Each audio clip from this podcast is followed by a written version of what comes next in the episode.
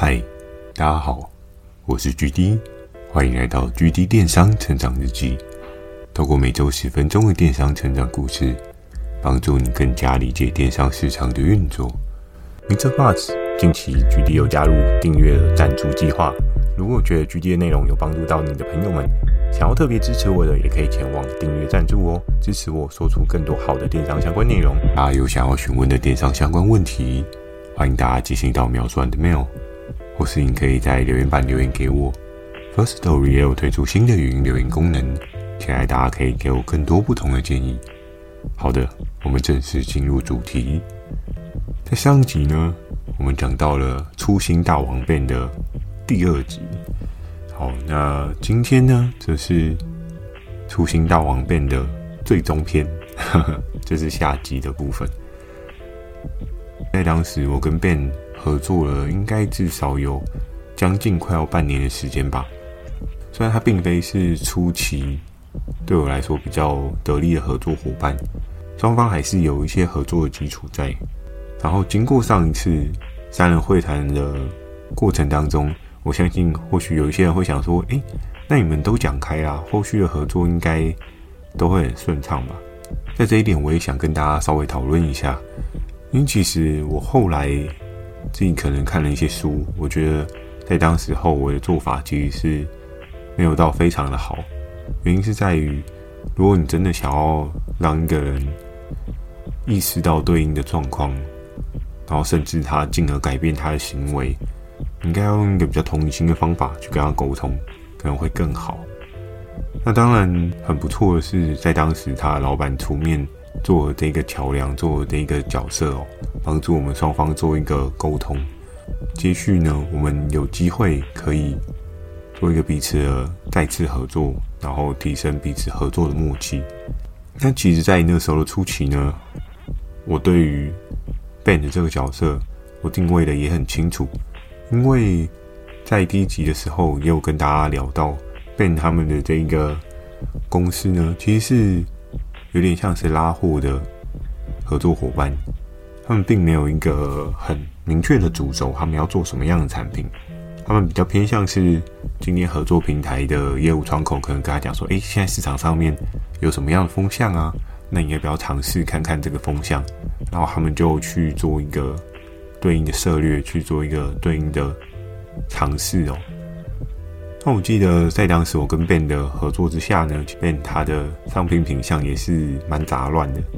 在那时候呢，我们做过的品相，除了他老婆穿过的那件内衣以外，对，每次讲到还是觉得有点好笑。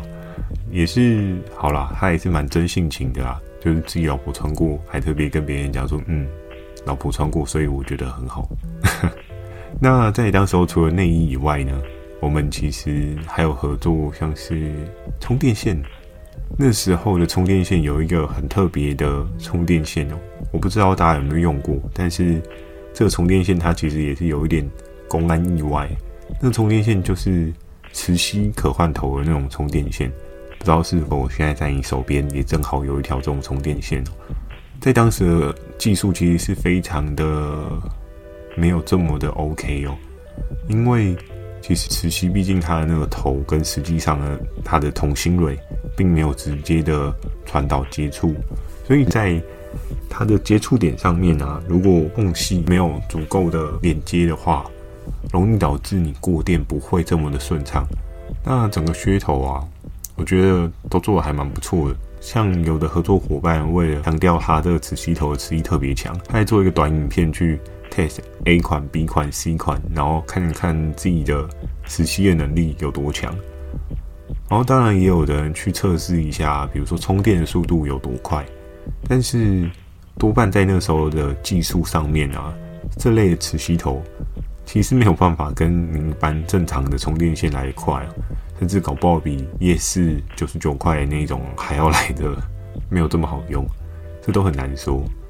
那所以，其实在我跟 Ben 的合作之下呢，我们也做了不少支的产品哦。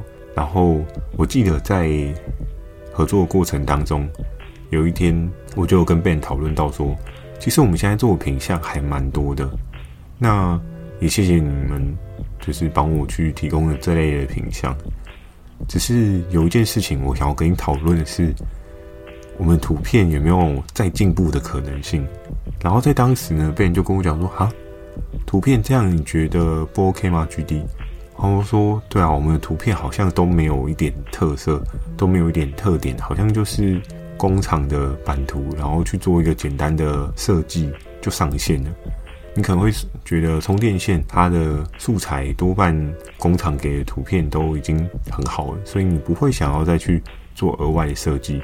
这一点我觉得在当时其实无可厚非。”可是，那像是 Ben 所做的那个内衣呢，我就真的会比较有意见一点，因为在那时候我就跟 Ben 说：“哎、欸，哎、你看哦，我们在线上销售的这个内衣的销售档次啊，当时我就贴了传说的内衣给他看，我说：你看这一档内衣是不是看了就是让人觉得就是 model 的曲线啊，然后包含。”整个的穿着的感觉啊，是让人觉得想要购买的，让人觉得嗯很不错的。但是你的 model 呢，也不是说很胖还是怎么样，但多半很多工厂图的 model 都会去找欧美的 model 来拍。那很多人会讲说，诶，对啊，欧美的 model 很不错啊，就是会让人家觉得有那种西洋的风格嘛，也很棒啊，有什么问题吗？可是其实我后来有仔细的研究一下。比较热卖的款式在台湾，但我知道可能外销美国那又是不一样的状况。因为我相信，如果你今天在销售产品的过程当中，你所设定的 TA 跟你的图片有一个很绝对的关系。当然前面讲到的，就是有一些人可能会崇洋媚外这件事情，觉得外国的产品会比较好，这件事情是有可能的。可是，在当时我们所 target 的 TA 是真的比较 local 一点。年龄的部分其实没有到这么的年轻，相对来讲的话，他们会比较希望的是一些本土的 model 的感觉。所以在那时候，我就跟 Ben 聊到说：“哎，这个图片我们有没有什么样的方式可以再做一些调整改变？”然后在当时呢，Ben 的图片我可能只能跟大家做一个简单的描述哦，我不确定这样描述大家能不能想象得起来。就比如说，就是一个外国人的 model 脸型，然后下半身就是穿着对应的内衣，然后这个内衣呢也没有什么特别的感觉，就是远方，远方吗？也没有到很远啦。整个画面的距离呢是稍稍有点距离感的一个 model，然后素面背景是白底，就这样子。在当时可能 Ben 他会加一些哦什么新年热销款，还是什么。超级推荐热销款之类的字眼，然后这个字呢，又是如果你有看过的话，就是很简单的白底黑字，然后可能加个阴影的特效，然后这样就结束了。然后在当时我就跟他讲说：“哎，Ben，你不觉得整个的设计的质感说不上来？哎，虽然我不是女生，但是我看了我不觉得 这个产品很吸引人。”然后在那时候。Ben 就跟我说：“不会啊，我其实已经用了很多特效跟设计上去，哎，怎么美感还是出不来？”然后在那时候的过程当中呢，我就一直一直的丢了很多的，我就一直丢了很多的参考的范例给他。我说：“诶，那你看看这一档，那你看看这一档，他们的设计，你是不是可以做一些调整？”然后在当时我觉得非常有趣的事情是，我 pass 给他的那些商品啊，它字可能会有一些特效，又或者是说。它在整个对比色的部分可能有一些不一样的搭配，所以其实它会有一些跳色的强度，会有一些不一样的美感。而在那个时候，Ben 却跟我讲说：“哎，GD，其实我这个图片已经照你讲，我调了很多版本，但感觉你都没有很满意。”然后我说：“呃，可是你要不要看一下我贴给你的，跟你做给我的，真的是有一段落差。我们先不要讲 model，你可能要重拍这件事情，就单就。”字体上面的一些不一样特效强化，或者是整个色调的搭配，不知道为什么都没有办法做到像传说他们那种的精美，甚至是专业的感觉。在那时候，我觉得我那时候也有一个很不 OK 的地方，就是我真的其实在图片上面蛮挑的，所以被他做的这个作品呢，多半都是被我打枪的，而且甚至我是。没有任何婉转的语气，我是很直接跟他讲说，嗯，真的不行，真的很丑。完全没有留面子给人家。那其实到后面呢，就我们在沟通上面就又有另外一层的隔阂，就是我觉得他的美编的技能不是到太好，因为在当时候他跟我讲说，他就是他们公司的美编，然后我想说，哦，你是你们公司的美编，好，那嗯，看来真的是有时候每间公司的定调不太一样。就是在双方沟通，因为其实我自己过往在大学，我有稍微摸了很初阶的 Photoshop，所以我其实大概知道说，嗯，光晕啊、阴影啊那些很基础的单件是什么样的状态。然后我那时候就跟他讲说，你可以尝试什么，尝试什么。讲到后面，我们好像在某一个问题点，就双方又吵了起来。吵起来的原因是什么嘛？在当时我跟他讲了很多经，讲到最后他做不出来的时候，他又说。GD，你知道吗？其实我有去巨匠电脑学过 Photoshop 跟 AI，我还考了好多张的证书，所以不要觉得我做的作品没有办法达到你的预期。然后我心里就想说：哦，天哪！但真的没有办法达到我的预期啊！那你考这个巨匠电脑的 AI Photoshop 有对应的用途吗？因为你今天有了这个证书，但是你并没有办法做出对应有美感的图片啊。当然我知道美感这件事情是因人而异、见仁见智。可是如果你都已经有了这么多的证书证照，那为什么这些特效的字体会没有办法做出来？其实，在当时就是我自己一直很 confused 的一件事情。我就觉得不应该吧，这个东西应该你可以做得出来才对啊。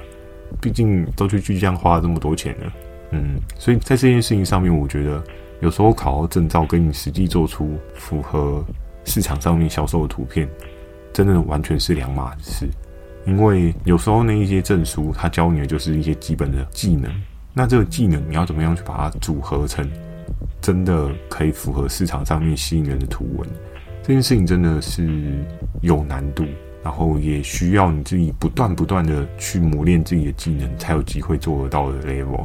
所以，其实，在图片上面呢，我记得到后面我们沟通就有点半放弃了。我就有点想说，好吧，就是其实到最后你也觉得你的学术专精很强，然后是我太过挑剔。那我那时候我就想说，或许在这一方面就没什么好说，那我就让 Ben 他自己去发挥。反正图片不 OK，销售的不好，最后有库存，可能也是他自己必须要承担的。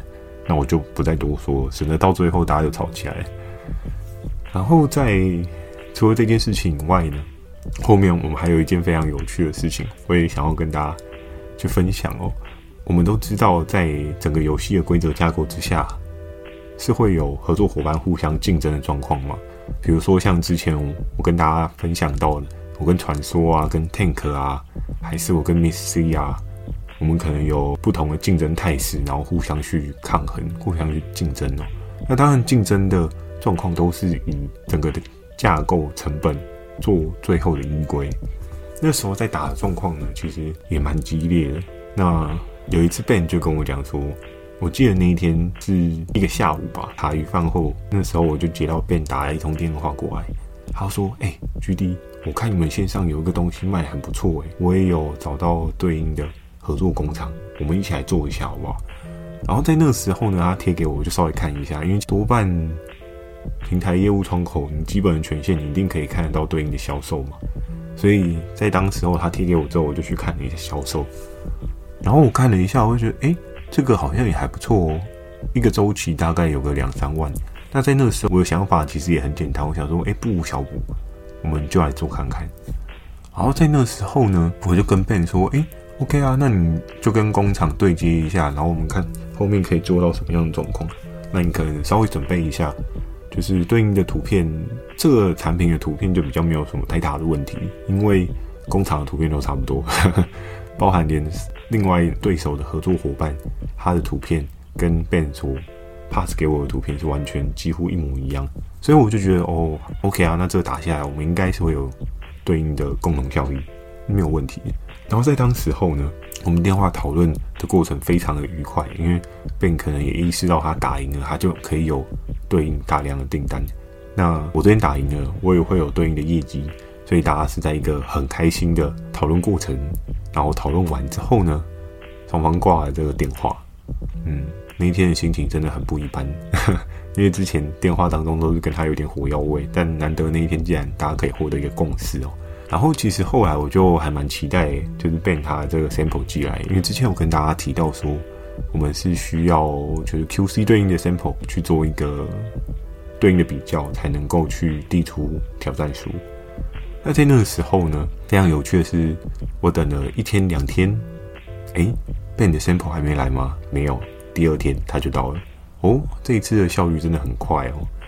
然后那时候拿到了这个 sample 的时候，我心情也是蛮开心的，就想说，哎，蛮好的，看来可以再跟人家宣战，然后去抢人家的业绩这样。那在那时候呢，我拿着这个对应的 sample，然后去提供给 QC 端，然后提供了之后呢，回去这边处理了一下合约。当然，因为 Ben 之前他的合约真的实在非常容易错哦。所以要递出挑战书的这个合约，我还特别的再帮他 review 了一下，就是希望哎、真的不要在小细节又出了包，然后到最后大家都很闷很难过。因为其实，在递出挑战书的那个过程当中，假设你不小心合约有错误，不好意思哦，你被退了，你就是被踢出挑战书的行列哦。那这件事情是非常可惜的。然后那时候。我跟 Ben 就非常兴致高昂，我们觉得可以的，我们一定可以打下这一仗。然后在那个时候呢，一开始是 Ben 就提给我一个 A 版本，然后我就用 A 版本去递出挑战书。那这个挑战书的对象是谁呢？就是魔王队的满满哦，如果没有记错的话，嗯，我记得是满满没有错。然后在那个时候呢，因为其实当时的满满大概是 Top Three 的 Level。就是他第三名的业务，然后那时候兵哥就又走过来跟我说：“哎呦，GD 怎么样？又要开战了？” 然后说：“哦，对啊，打看看嘛，对不对？不打不知道，有打有机会。” 然后在那时候，兵哥也没说什么，他就走去厕所去上厕所。然后那时候我就很开心的准备了我跟 Ben 的这一张进攻合约。这张进攻合约送出去的时候呢，之前有跟大家聊到嘛，整个游戏规则是。隔一天，我才会知道满满有没有办法去回击这个合约。然后在我送出的那个 moment 呢，我那天是一个非常愉悦的心情回家哦，因为我想说，嗯，看来这一块肥肉应该是有机会到手哦。然后到了隔一天呢，隔一天的我刚进公司，然后正在吃早餐的时候，我就看到，哎，慢慢回击了。然后满满这么快就回击，然后想说哦，还是这个产品的利润其实是还有的，所以对方才回击。后来呢，我就又在一波的早上吃完早餐，我就马上打电话给 Ben，我就说：“哎，Ben，对方打回来，我在塞另外一个下一版挑战书，你再帮我看一下。”然后在当时呢，Ben 是没有多说什么，他就是跟我说：“OK 啊，那我们就试试看。”然后那时候确实第二版的挑战书出来的时候。被你有 approve 吗被你的老板 approve 了，所以其实我又获得了第二封的挑战书。那在当时的我呢，我觉得打铁要趁热，因为我是进攻方，我并非是防守方。防守方可能就会觉得再拖一天没有关系，但进攻方就会觉得就是要快啊，因为现在是人家的业绩，不是你的业绩啊。然后在那时候呢，我就想说好，那我就马上又再送出去。结果呢？在那一天，我记得当天大概是下午四点吧，我送出去的这一个挑战书呢，非常有趣哦，因为我们是六点半就是下班嘛，我在六点零一分的时候，满满又回击了，我想，哇，天哪，这个对手是不是有点难打？是不是又挑错人打？然后在那时候呢，我就在下班之前，我觉得可能很赶嘛，我就跟 Ben 说，哎，对方要打回来呀。那我们再调整一下，我再给你一个 C 版本，我们再来尝试一下。然后在当时呢，Ben 是没有多说什么，他就说：“哦，好啊，G，那你那你就再调整一下，我这边再看一下。”然后那时候呢，我调整完 C 版本，然后给 Ben 了之后，然后因为那天其实真的确实也下班了。如果我在当天提出了这个挑战邀请呢，其实也是下一个工作天的事情，那我就没有特别去追 Ben。而在隔一天的早上，我进公司的第一件事情，在那时候应该我们已经捡完宝了，你知道九点半的那个 part，我们已经过了。我在十点的时候呢，我就有打电话给 Ben，我说：“哎、，Ben，怎么样？应该可以跟吧？跟的吧？对不对？”然后在那通电话当中呢，Ben 就就是听起来语气就是有点没办法的感觉，就是有点无奈的感觉。他就跟我说：“哎、欸，GD，我要跟你说，这个东西已经快到底了。”甚至公司几乎是没有赚钱哎，我这样很难再继续打下去。然后我那时候想说，嗯，可是当初说要宣战的是你啊，然后你现在要跟我讲说没办法打下去。在那时候呢，被人就跟我讲说，好啦，弟弟，我跟你说，我现在有另外一个方法可以帮你啊。我说，哦，好啊，那你说你有什么样的方法？就这个方法是我听过。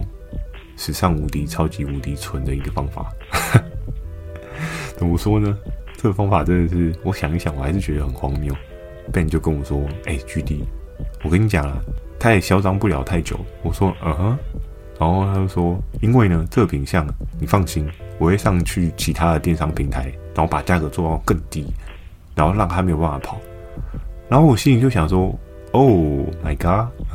god，Ben 你在说什么东东？” 如果到最后你你在我这边提出挑战书，然后你不是要打到最后，而是你既然是要去其他平台削价竞争，然后去影响他他的销售，这件事情会不会有点太过好笑了？因为其实，在之前有跟大家讲到，我们要朝着 win win 的方式去进行嘛。可是在，在那个时候，被有点是他自己单独 win，然后跟我一点关系都没有的做法，哎，就是他去其他的平台上个比较便宜的价格影响我，然后呢？哦，不是影响我，是影响满满。可是对我来讲一点意义都没有啊！我得不到这一份业绩，我也没有任何的影响啊！你要去开一个低价去影响别人，那你就开低价去影响别人啊！其实跟我并没有很实质的相关啊。然后在那时候呢，我就跟 Ben 说：“Ben，你觉得这个方法合理吗？”然后他说：“对啊，我想到就这个方法可以影响他。”我说：“对啊。”你这个方法，你在另外一个平台影响他，但跟我没有任何直接性的关系啊，影响到他业绩下滑。所以呢，可是我这边并没有对应的业绩成长，然后我也没有因此而帮你提升你们公司的订单量能啊。那等于是我中间的这个作用就被架空了，我根本就没有任何可以协助的方向跟角度啊。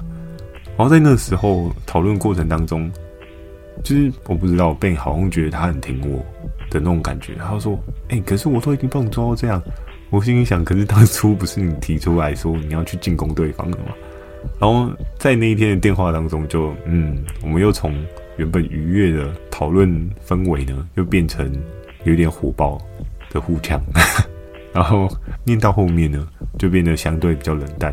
我就说：“没有关系啦，你想要这样做你就去做吧。”但说实在，这件事情跟我并没有很实质的相关呢。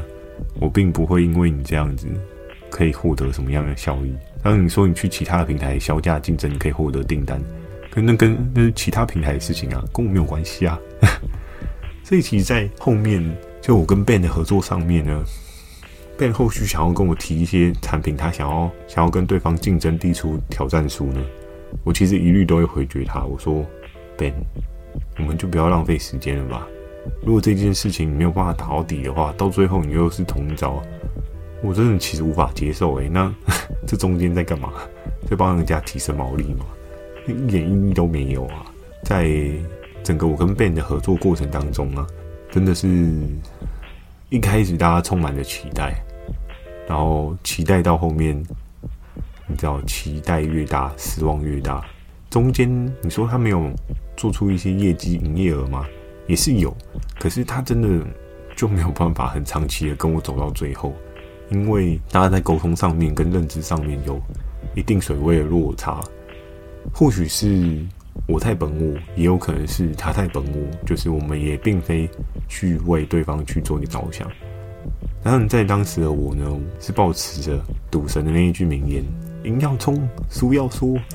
但我还没输啊，我不觉得输啊。所以其实，在后续我跟 Ben 的合作的关系就越来越冷淡，越来越冷漠。因为其实既然没有办法打到底，那真的大家也不需要浪费彼此的时间。那渐渐的呢，我相信对于每个平台业务的窗口，大家应该都会有一个商品提供的排行。怎么说？就是会觉得自己好不容易挖到什么样特别的资讯，然后去找对应的合作伙伴合作。